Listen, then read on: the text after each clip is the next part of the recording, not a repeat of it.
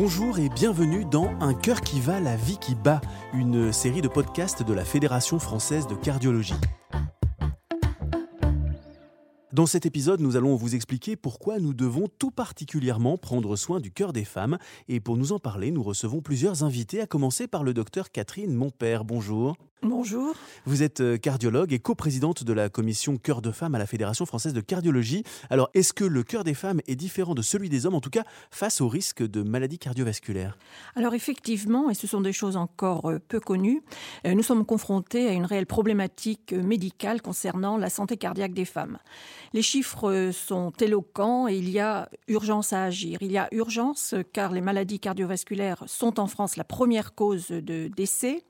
Il y a urgence car euh, les femmes les plus jeunes ne sont pas épargnées, loin de là. Euh, c'est ainsi que pour euh, la population des moins de 65 ans, on a une moindre réduction de la mortalité cardiovasculaire. Et également, signal alarmant, nous avons une augmentation croissante dans les populations encore plus jeunes, c'est-à-dire entre 45 et 54 ans, du taux d'hospitalisation pour euh, infarctus. Alors vous m'avez donné déjà plusieurs informations. La première d'abord, c'est que c'est la première cause de mortalité. On pensait à autre chose peut-être, mais en fait, les femmes majoritairement meurent de maladies cardiovasculaires Tout à fait. Alors qu'on cite souvent euh, le cancer du sein, par exemple, euh, les maladies cardiovasculaires représentent six fois le taux de décès par cancer du sein, par exemple. Six fois plus de femmes qui décèdent de maladies cardiovasculaires que de cancer du sein. Six fois plus. Et vous m'avez donné une autre information, c'est que les femmes de moins de 65 ans et même de moins de 50 ans sont aussi touchées par ces maladies cardiovasculaires. Alors elles sont aussi touchées par ces maladies cardiovasculaires et vous l'avez signalé, à un âge où normalement les femmes sont encore protégées par leurs hormones et par les, les œstrogènes. Et cela est lié à un certain nombre de facteurs, avec euh, tout d'abord une explosion des facteurs de risque, du tabac bien sûr, c'est une des premières causes, mais également d'autres comportements tels la, la sédentarité, euh, tels l'impact du stress, de la charge mentale, qui sont majeurs, euh, une alimentation déséquilibrée, tout cela euh, concourant finalement à la progression du surpoids et du diabète qui sont en première ligne dans la constitution des maladies neurocardiovasculaires puisqu'on englobe les accidents vasculaires cérébraux dans ces pathologies. Ça veut dire qu'en fait, l'une des premières causes de maladies cardiovasculaires, l'un des premiers facteurs, c'est l'hygiène de vie. C'est pas forcément l'hérédité. Tout à fait. Une étude qui s'appelle InterArt a mis en évidence que les infarctus étaient liés pour plus de 80% des cas à neuf facteurs modifiables, tels le, le contrôle d'une hypertension, telle une alimentation équilibrée, tel le fait de ne pas fumer. Si je comprends bien, ça veut dire que 80% des infarctus chez les femmes sont évitables comme chez les hommes, mais c'est tout à fait vrai. Sont évitables en changeant un petit peu euh, de mode de vie? Alors est-ce que c'est vraiment draconien? Quels sont ces facteurs de risque? Vous m'avez dit le tabac, ça c'est le premier des facteurs de risque? C'est sûrement euh, un facteur de risque majeur en ce sens qu'il va venir se comporter comme un accélérateur de l'ensemble des autres facteurs de risque. Euh, pour une femme, en plus, il existe une relative inégalité puisque à tabagisme égal, les femmes vont faire 25% de plus de maladies cardiovasculaires que les hommes. Et puis à côté de ces facteurs de risque, il y a d'autres éléments qui concourent aussi à cette surmortalité chez les femmes. Euh, je veux parler d'une sous-information. Hein. Il y a sans doute une médiatisation peut-être insuffisante de, ces maladies. Et il y a également euh, des aspects, j'allais dire, de type euh, comportementaux chez des femmes qui ont tendance euh, à penser aux autres avant de penser à, elles-mêmes, au détriment de leur santé, à attendre un petit peu euh, en ayant peur de déranger, en, appelant les secours euh, devant des signes cliniques euh, anormaux, tout cela concourant à un retard de prise en charge et un, retard de, de chance. En fait, on dit souvent que les femmes s'écoutent peu, mais c'est encore plus vrai dans le cas des maladies cardiovasculaires. Il y a un chiffre en préparant ce podcast qui m'a frappé, c'est que euh, il y a une différence de une heure entre la prise en charge d'un homme et la prise en charge d'une femme face à un accident cardiovasculaire. Pourquoi? Le fait peut-être de ne pas se sentir concerné, surtout lorsque l'on est plus jeune, par ces maladies euh, cardiovasculaires, en faisant fi un petit peu d'autres facteurs de risque, je pense en particulier au tabac, il y a peut-être un déni de la réalité, un certain attentisme, et puis se dire oh là là, mais si je m'en vais euh, et mes enfants ou euh, mes parents âgés dont je m'occupe, euh, qu'est-ce qu'ils vont devenir? Voilà, donc euh, tous ces éléments concourent souvent à un retard de prise en charge. Et puis il y a d'autres éléments euh, dans ces retards de prise en charge qui viennent des professionnels de santé eux-mêmes, hein, qui ne sont pas suffisamment euh, formés dans leurs études initiales justement à cette euh, problématique des pathologies cardiovasculaires chez les femmes et qui ont tendance donc à avoir des prises en charge un peu tardives. Et on dit souvent que les femmes sont sous-informées, sous-traitées, sous-diagnostiquées et bénéficient insuffisamment de la réadaptation. Et c'est la raison pour euh, laquelle la commission cœur de femmes au sein de la Fédération française de cardiologie euh, prend ces problèmes-là à cœur, c'est le cas de le dire, avec une palette très large qui va de la recherche, puisque les femmes sont très peu incluses dans les recherches cardiovasculaires, jusqu'à la diffusion de l'information euh, au plus près du public. Oui, alors ça, c'est un autre aspect. C'est-à-dire que l'histoire de la recherche se concentre sur des cœurs d'hommes, c'est ça? Les femmes ne sont pas incluses euh, dans les recherches? Alors, elles sont soit pas incluses, vous avez raison, soit très peu incluse, qui fait que l'on aboutit à des conclusions générales, alors que les femmes vont constituer 15 à 20% simplement de la population euh, étudiée. Donc là aussi, il y a un travail important à faire.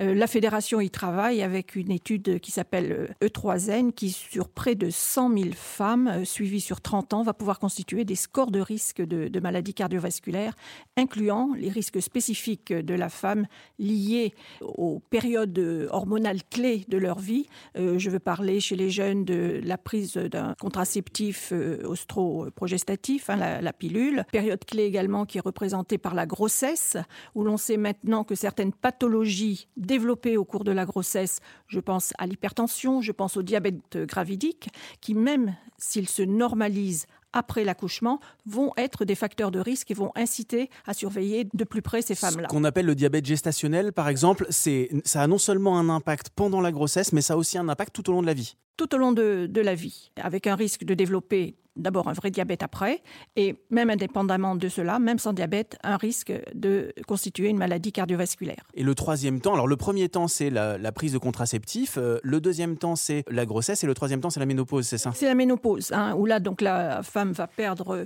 sa protection naturelle euh, par les, les, œstrogènes et va dans les dix ans qui suivent sa ménopause avoir un risque de développer une maladie cardiovasculaire comme les hommes. Hein, c'est ce qu'on appelle la période de transition métabolique avec euh, une modification euh, du profil lipidique, c'est-à-dire une augmentation du taux de cholestérol, par exemple, une modification également de la répartition des graisses, avec euh, des graisses au niveau abdominal, dont on sait qu'elles sont délétères au plan cardiovasculaire, et donc des risques accrus.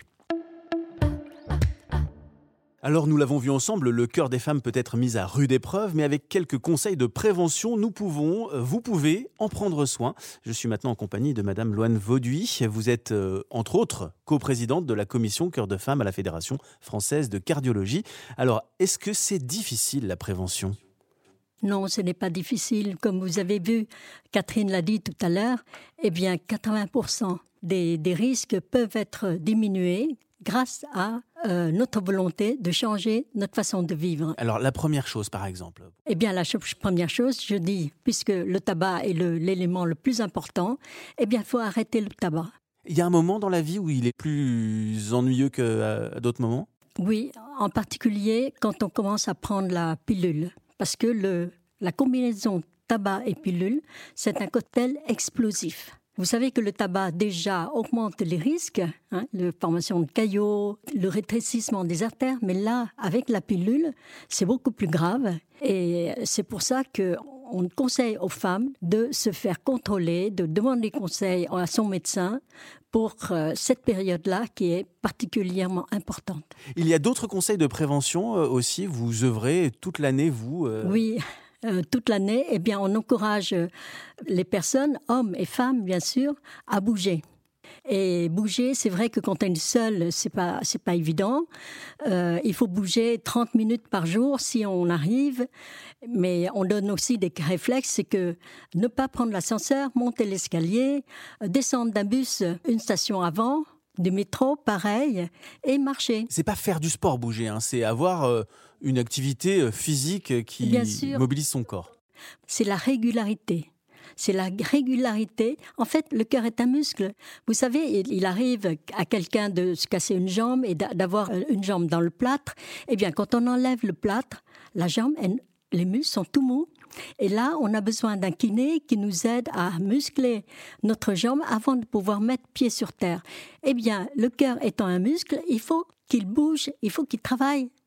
Si on est sédentaire, eh bien, le cœur, il se fatigue très vite quand on monte l'escalier. Il, il n'arrive pas à irriguer les organes. On se fatigue et c'est un cercle vicieux. Alors, l'arrêt du tabac, l'exercice, euh, est-ce que ce qu'il y a dans notre assiette peut jouer aussi? Ah oui, vous savez, on en parle très souvent et c'est vrai que dans l'assiette, c'est euh, faire attention à ce qu'on mange, ne pas manger trop salé, trop sucré, trop gras. Et euh, nos, nos vies s'accélèrent. Est-ce que ce rythme de vie, c'est aussi un des facteurs favorisant des maladies cardiovasculaires? Absolument, le rythme de vie, le stress. Et euh, déjà le stress en temps normal, mais en particulier en, période de Covid, il y a énormément de cas de stress qui accélèrent les maladies cardiovasculaires. Mais il y a des, des méthodes de relaxation au bureau et puis euh, si on n'arrive pas, eh bien, il faut se faire aider. J'imagine les auditeurs qui nous écoutent et qui auraient moins de 50 ans et qui diraient, mais non, en fait, finalement, c'est pas pour moi ça. Il faut y penser à tous les âges, à cette prévention. Absolument. Il faut pas dire euh, je brûle ma vie dans tous les sens, de toute façon je suis jeune, j'ai de la réserve. Eh bien, on s'endette en fait. De la réserve, on épuise nos réserves et heureusement, arrêter le tabac, les effets sont immédiats. C'est pour ça que c'est un avantage. Ce qu'il faut faire, c'est que arrêter complètement. Ne pas dire, écoute, je garde deux cigarettes pour me faire plaisir après le repas et puis non. C'est tout ou rien. C'est-à-dire que arrêter la cigarette, dans les jours qui suivent, on a vraiment déjà des impacts sur les maladies cardiovasculaires. Oui, on croit que le tabac nous, nous calme quand on est stressé, c'est tout à fait l'effet contraire. Allez, si vous aviez euh, trois conseils euh, résumés euh, à donner aux personnes qui nous écoutent, aux femmes qui nous écoutent, puisque on parle des cœurs de femmes. En tant que femme, eh bien, je sais très bien que dès qu'il arrive quelque chose, je prends le téléphone, je m'occupe d'abord de mon mari et de mes enfants. Je conseille aux femmes, eh bien, soyez égoïstes, pensez à vous, prenez soin de vous. Et puis, faites-vous contrôler. Soyez proactive. Demandez à votre médecin. Même s'il dit mais madame, vous n'avez pas de risque, etc. Faites-vous contrôler. Et puis, un autre conseil, c'est bouger, bouger, bouger.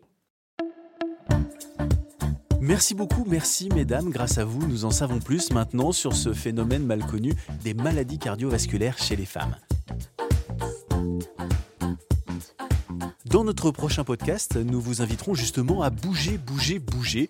Et puis vous pouvez retrouver l'ensemble des informations sur le site internet de la Fédération française de cardiologie www.fedecardio.org. Au revoir, à bientôt. Un cœur qui va, la vie qui bat. Une série de podcasts de la Fédération française de cardiologie.